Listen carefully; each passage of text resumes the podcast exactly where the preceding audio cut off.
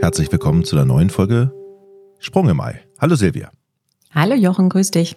Heute reden wir über ein Thema, was wahrscheinlich viele, viele, viele, viele betreffen wird, denn wir reden über Adipositas, ist ja eine der häufigsten Gesundheitsstörungen unserer westlichen Industrieländer. In Deutschland sind, nur mal um Zahlen zu nennen, zwei Drittel, also 67 Prozent der Männer und die Hälfte, 53 Prozent der Frauen übergewichtig.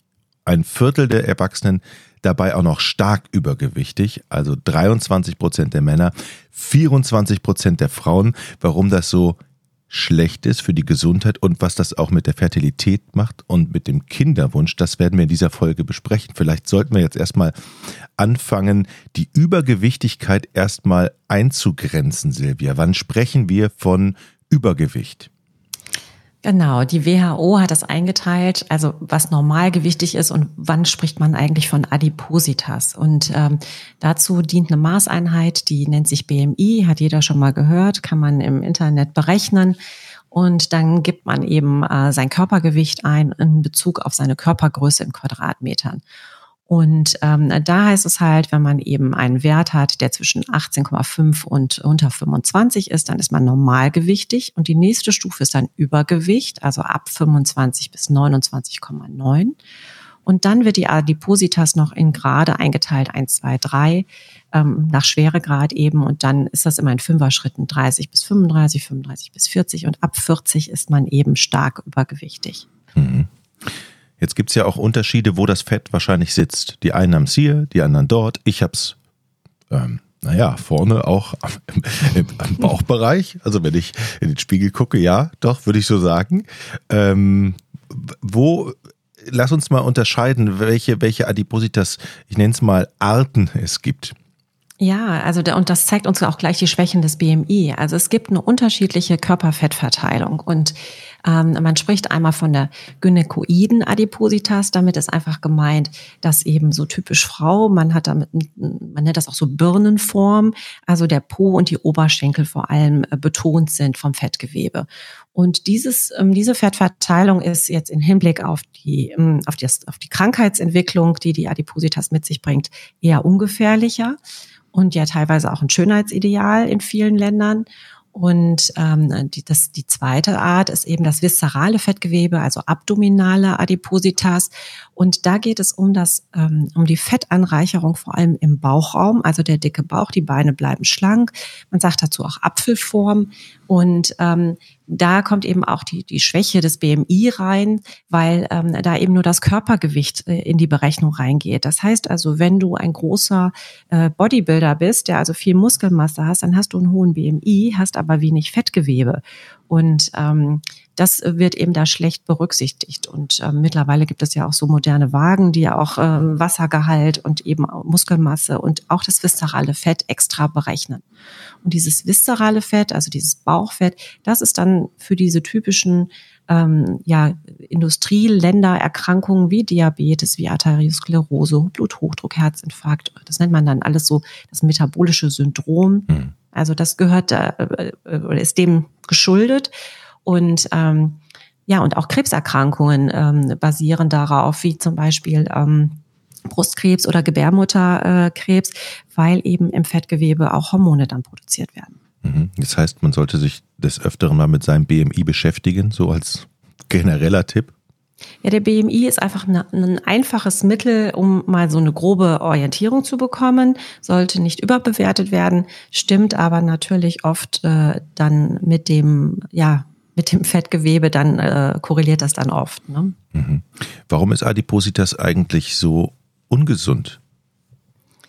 Ja, Adipositas, also eben äh, durch, in diesem viszeralen Fett, ähm, das ist ziemlich aktiv und ähm, äh, beeinflusst eben unsere hormonellen Regelkreise, wie zum Beispiel den Zuckerstoffwechsel und die weiblichen Hormone, die Gerinnung, Gallensteinbildung äh, hm. und ähm, da gibt's also zwei ähm, Theorien oder, oder sind schon mehr als Theorien. Also zum einen ähm, eben die Hormonproduktion ähm, und zum anderen eben, dass dieses Fettgewebe eine Entzündungsreaktion hervorruft, also ähm, sogenannte Apokine abgibt. Das, das ähm, kennen wir schon eins davon, ähm, das Leptin, das haben wir bei Magersucht kennengelernt.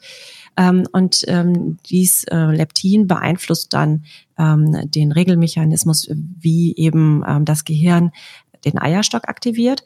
Und ähm, diese erhöhten äh, Entzündungsmarker, das kennt man vielleicht auch manchmal, CRP, das wird ja oft gemessen, wenn du auch krank bist, mhm. ähm, führt eben dazu, dass äh, es zu einer Insulinresistenz kommt. Das heißt also, dass der Zucker, der im Blut zirkuliert, nicht mehr in die Muskulatur kommt, nicht mehr eingebaut werden kann und dann einen anderen Weg sucht und eben zu Fett mhm. ähm, umgewandelt wird. Und das ist dann quasi ein Teufelskreislauf. Was hat das viszerale Fett eigentlich mit dem Kinderwunsch zu tun? Oder ich frage es jetzt mal anders, wenn Patientinnen und Patienten zu dir in die Praxis kommen, hast du dann auch schon direkt erstmal einen Blick auf den Körper und hast so eine Einschätzung, ja, okay, das müssen wir, da müssen wir ran. Äh, Übergewicht möglicherweise wichtig, spielt eine Rolle. Ja, also na, äh, klar, es gibt tatsächlich auch sogar äh, Kliniken, die, die einen Body Mass Index haben, wo sie Patienten nicht mehr behandeln und ablehnen. Der ist bei 35 bei vielen Kliniken. Wir haben uns hier auf 40 geeinigt. Ähm, weil eben ähm, ja die Schwangerschaftsraten äh, schlechter sind. Ne? Ähm, die Stimulation schlechter ist. Also ähm, vielleicht holen wir ein bisschen eher noch aus. Also mhm. je, je, also Frauen, die ein BMI zum Beispiel über 27 äh, haben, ja, haben eine dreimal häufiger äh, vorkommende Ovar-Funktionsstörung als normalgewichtige Frauen. Und ähm, das heißt also, sie haben zum Beispiel unregelmäßige Zyklen, sie haben keinen Eisprung. Das kann dazu führen, dass eben durch dieses erhöhte Leptin, was ausgeschüttet wird, überhaupt kein Zyklus stattfindet, also eine Amenorrhoe ist.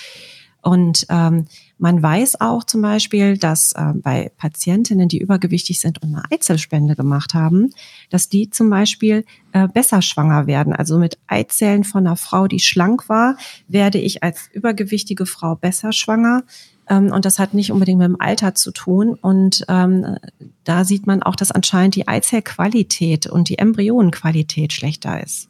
Hm. Und Frauen mit Übergewicht äh, haben tatsächlich auch erhöhte Fehlgeburtsraten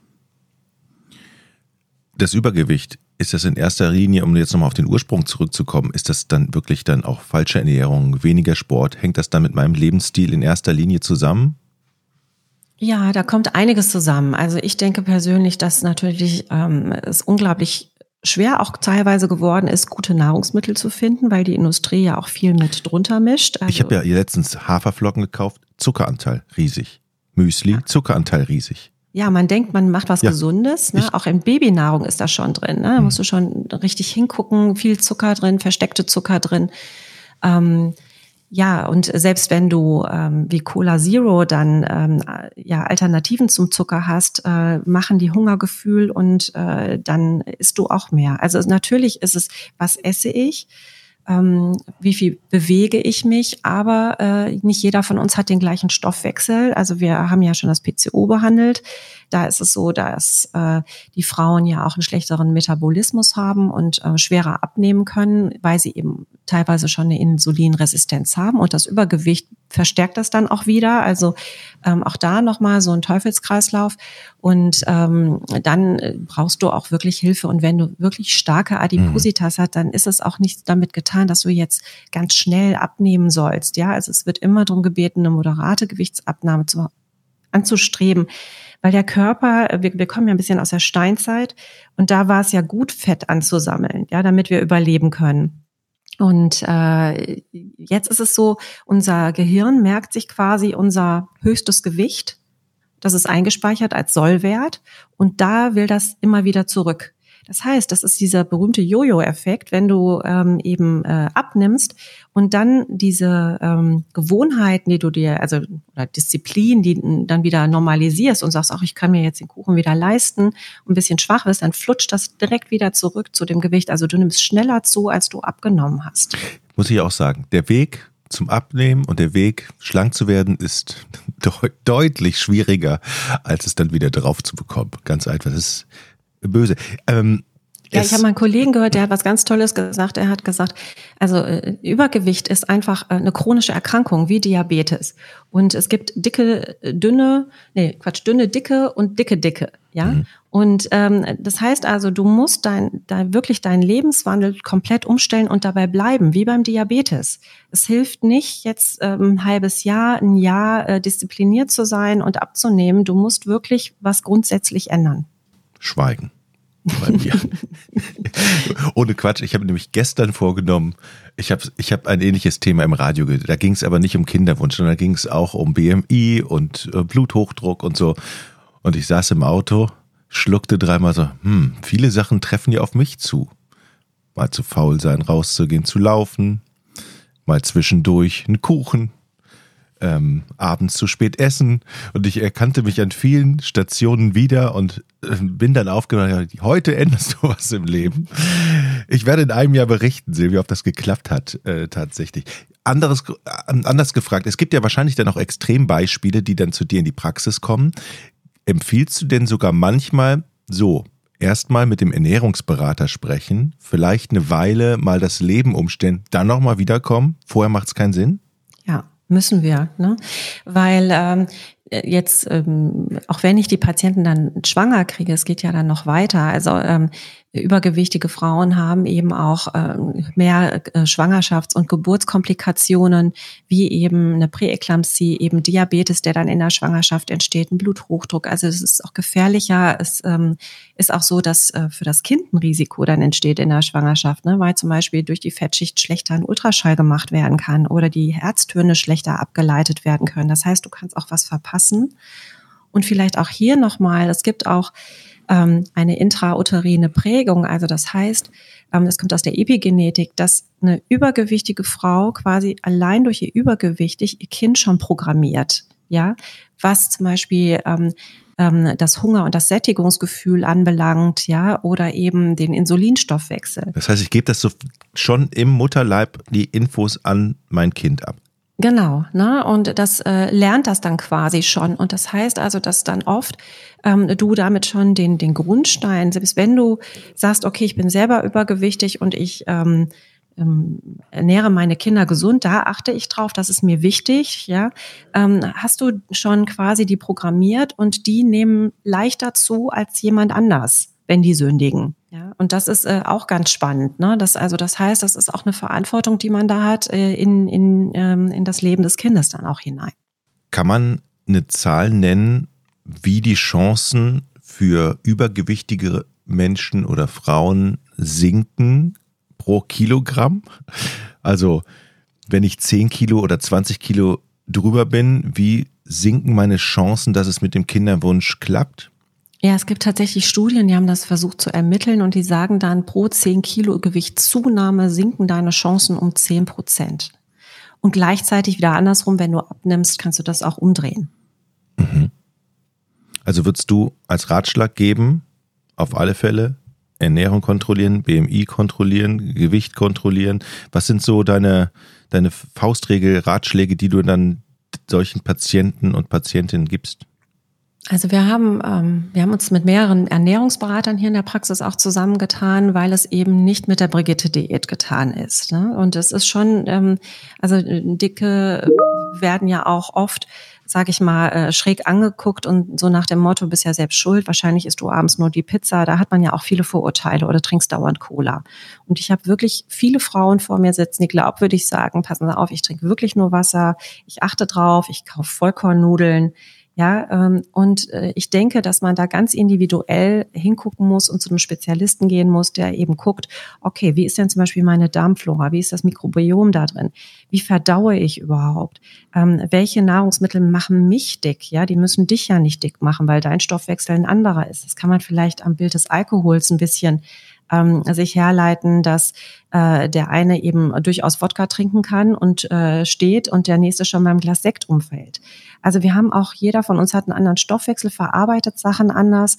Und ähm, da muss man vielleicht auch in die Tiefe gehen und gucken, okay, klar, ne, es gibt grundsätzlich äh, Lebensmittel, die besser sind als andere. Das leuchtet jedem ein, dass die Pizza mit Fettkäse nicht so gut ist wie vielleicht äh, Hummus. Aber ähm, da gibt's auch noch irgendwas dazwischen.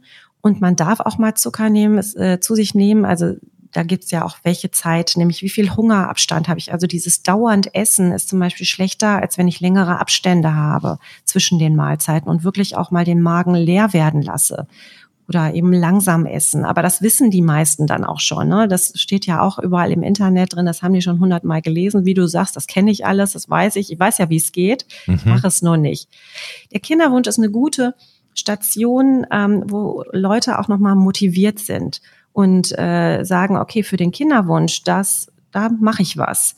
Und äh, das, da nehme ich es ernst. Und ich sage auch den Männern, ich meine, wir haben noch gar nicht über die Männer gesprochen, äh, sie wollen ja auch in zehn Jahren mit ihrem Sohn Fußball spielen oder wollen sie eine Knieprothese haben. Ja, also du hast ja auch eine Vorstellung, wie du vielleicht als Vater sein willst. Hm. Bevor wir zu den Männern kommen, noch ganz kurz, ich weiß nicht, ob wir es schon angesprochen haben, ähm, die Fehlgeburtrate, ähm, steigt die mit deutlich mehr Übergewicht?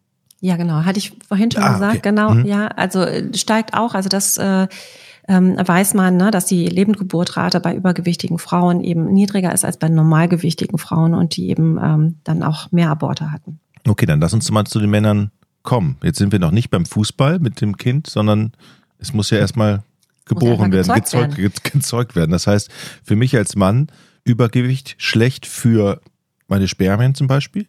Genau, also ähm, was wir vorhin noch nicht gesagt haben, ist eben, dass im Fettgewebe ähm, äh, Radikale entstehen und die hatten wir ja schon mal, ne, den oxidativen Stress verursachen. Also äh, Übergewicht sowohl beim Mann als auch bei Frau verursacht vermehrten oxidativen Stress und das führt eben dazu, dass die Spermienqualität schlechter wird und ähm, eben die DNA-Stränge brüchiger werden in den Spermien. Das heißt, auch von der Seite kommen dann Ursachen, die zu einer Fehlgeburt führen können. Ja, oder zur schlechterer Spermaqualität, dadurch schlechtere Befruchtungsraten der Eizellen im Rahmen einer künstlichen Befruchtung. Und der zweite Punkt ist, ja, auch männliches Fettgewebe produziert Hormone. Und zwar wandelt sich dann da das Testosteron im Fettgewebe vermehrt dann zu Östrogen um. Und Östrogen ist ja das weiblichere Hormon. Und das kennt man auch, dass übergewichtige Männer dann eben Brustansatz haben, also Gynäkomastie entwickeln zum Beispiel. Der Hoden wird kleiner. Ähm, die Libido nimmt ab, weil man eben mehr Östrogene als Testosteron hat. Also auch da ähm, betrifft das dann die Fertilität. Mhm. Also zusammenfassend können wir sagen, Ernährung ist wichtig, gucken auf einen gesunden Lebensstil, gucken, dass das BMI nicht zu hoch geht und äh, was, ja, vor allen Dingen Sport machen, ne? Ja, Bewegung fördert halt die ähm, Aufnahme von Glucose in die Muskulatur und holt das eben aus dem, aus dem zirkulierenden Blut heraus. Und ja, wichtig ist vielleicht, es geht gar nicht darum, auszusehen wie ein Model. Ja, also Size Zero ist gar nicht gewünscht. Ne? Mhm. Ne? Wenn man mal guckt, Normalgewicht, also äh, BMI bis 25 ist bei einer Frau, die äh, 1,68 ist, äh, die darf durchaus äh, ja 68 Kilo wiegen. Ne? Mhm. Also äh, ganz normal einfach sein. Ne? Aber ich glaube, wir haben das so ein bisschen verlernt in beide Richtungen. Mhm. Mm, trotzdem wollen wir natürlich den Menschen Mut machen, die jetzt sagen, okay, sie gucken an sich runter und sagen, Herr, ich fühle mich da schon angesprochen, aber ich weiß ja, dass es ganz schön hart ist, das wieder wegzukriegen und mein Leben umzustellen, wie du es ja eben schon gesagt hast, das, das macht man nicht mal eben. Da gehört ja auch eine gewisse Disziplin zu, aber trotzdem lohnt es sich dann ja natürlich. Ne? Es lohnt sich und man sieht tatsächlich auch schnell Erfolge. Also wenn die Adipositas schon so weit geführt hat, dass man zum Beispiel gar keinen regelmäßigen Zyklus hat, Mhm. und ähm, dann eben abnimmt. Und wir haben ja gesagt, zehn Kilo äh, machen schon zehn Prozent mehr Erfolg aus.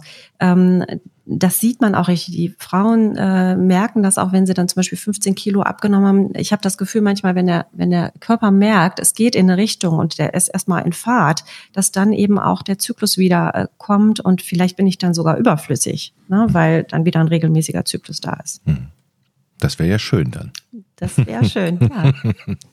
Silvia, vielen Dank fürs Gespräch. Ja, vielen Dank, Jochen. Tschüss. Liebe Grüße aus Düsseldorf. Ciao. Tschüss.